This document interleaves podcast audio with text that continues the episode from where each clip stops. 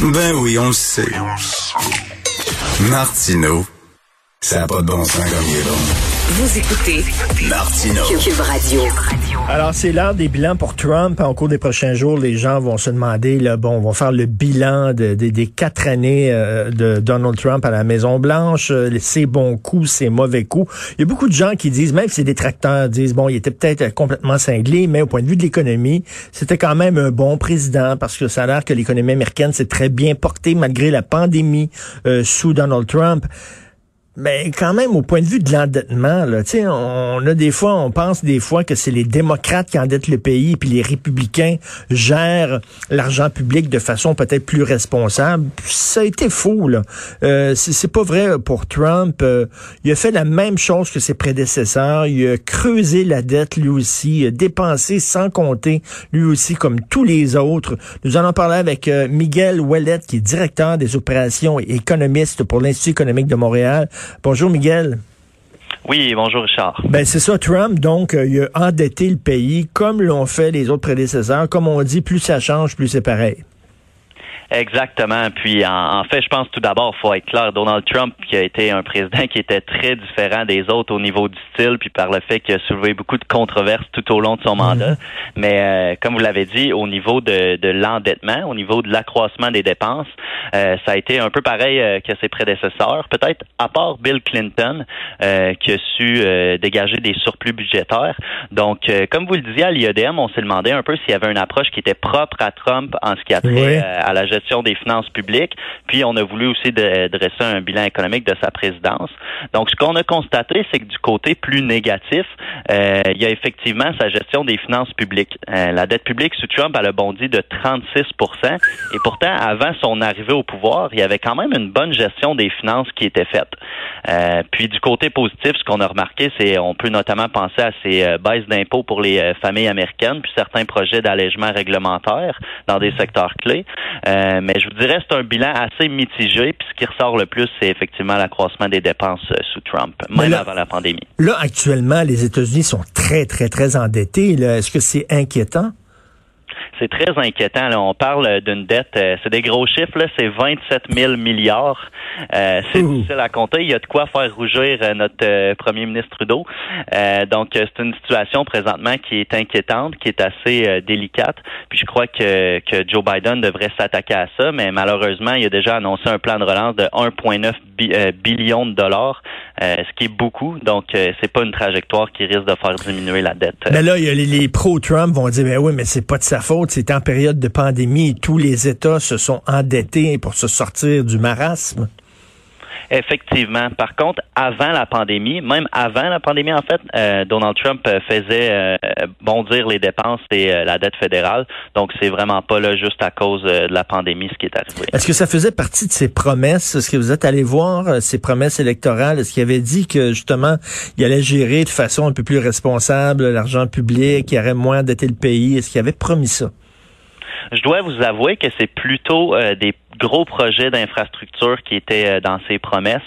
Euh, donc, effectivement, des grands projets d'infrastructure veut dire que c'est beaucoup de dépenses. Euh, donc, je m'en attendais avant sa présidence avec les promesses que je voyais. Euh, ce qu'il avait surtout promis, c'est euh, des baisses d'impôts pour euh, les Américains, ce qui a été fait. Mais pour les dépenses, là, on pouvait s'y attendre aussi. Mais vous, là, vous êtes économiste, là, vous envoyez passer des politiciens. Moi, il y a quelque chose qui me fait rire comme journaliste, c'est que quand l'économie va bien, ils vont dire c'est grâce à nous, c'est grâce à nous, on a pris des bonnes décisions, regardez, l'économie va bien. Et quand l'économie va mal, ils vont dire ah, c'est le contexte, malheureusement, c'est pas nous, c'est le contexte économique mondial qui fait que ça va mal. Ça, ça doit vous faire sourire quand même. Ben oui, je suis parfaitement d'accord avec vous. Puis on l'a vu même euh, avant la pandémie, que juste ici au Canada, euh, en période de croissance économique, tout va bien. euh, les, les, les finances publiques devraient aussi bien aller. Mais on a notre premier ministre Trudeau qui endettait le pays, qui dépensait beaucoup. Donc oui, ça me fait bien rire de- parfois d'entendre des politiciens là, dire ça. C'est ça, parce que Justin Trudeau, là, avant la pandémie, là, on sait qu'il signe des chèques, ça n'a pas de bon sens. Il fait ça du matin au soir, puis du soir au matin, il signe des chèques. Mais avant la pandémie, il avait, corrigez-moi si je m'abuse, mais il détenait le record du premier ministre qui avait le plus dépensé en période de croissance économique dans l'histoire du Canada.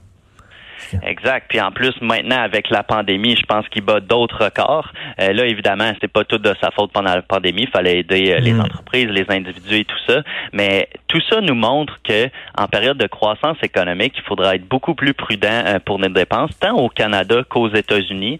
Puis euh, c'est un peu ce qu'on disait aussi dans notre euh, communiqué et dans notre recherche de, de, de, de prendre exemple un peu sur Bill Clinton en ce qui a trait à la gestion des finances publiques là, pour Joe Biden. Ben là, dans le National Post aujourd'hui, il y a un texte très intéressant euh, qui affirme que, euh, bon, on sait qu'à la PCU, là, au Canada, on a donné énormément d'argent euh, aux Canadiens, mais il y a des centaines de milliers de dollars en PCU qui ont été donnés à des gens qui avaient entre 15 et 17 ans.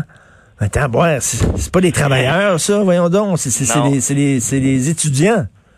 Ben oui, c'est inquiétant. Puis même, il y a une, une étude euh, qui était sortie de chez RBC qui était extrêmement intéressante, qui disait que le revenu disponible des individus et des ménages pendant la pandémie a augmenté parce qu'on a tellement donné de chèques, euh, puis entre autres à des personnes qui en avaient pas nécessairement besoin.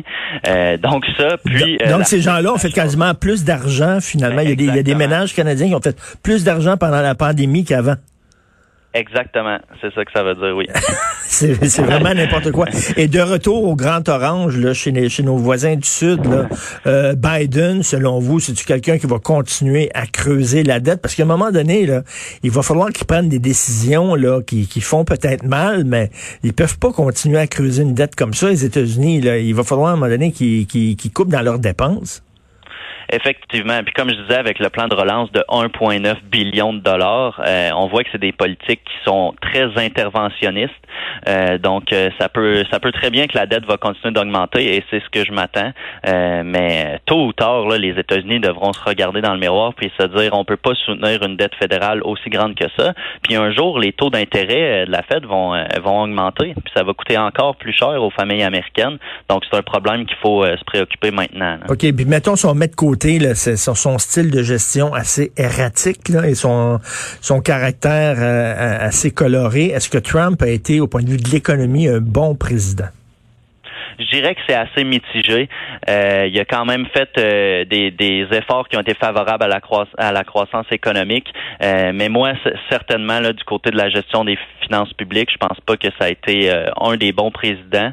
Euh, il a été comme ses prédécesseurs, là, à part, euh, comme je disais, Bill Clinton.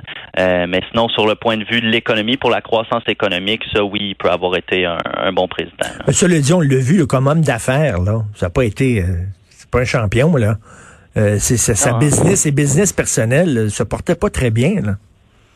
Non, effectivement. C'est sûr que je suis pas au courant de toutes ces histoires personnelles, là, puis il peut y avoir beaucoup de situations qui affectent ça. Mais, mais effectivement, là, pour la présidence, là, il s'est pas démarqué de ses, euh, de ses présidents. J'imagine on peut aller voir là, sur le site de l'Institut économique de Montréal l'étude que vous avez faite des, des années Trump. Merci beaucoup, Miguel Wallet, directeur des opérations et économiste pour l'IEDM. Merci. Bonne journée. Merci à vous. Au revoir.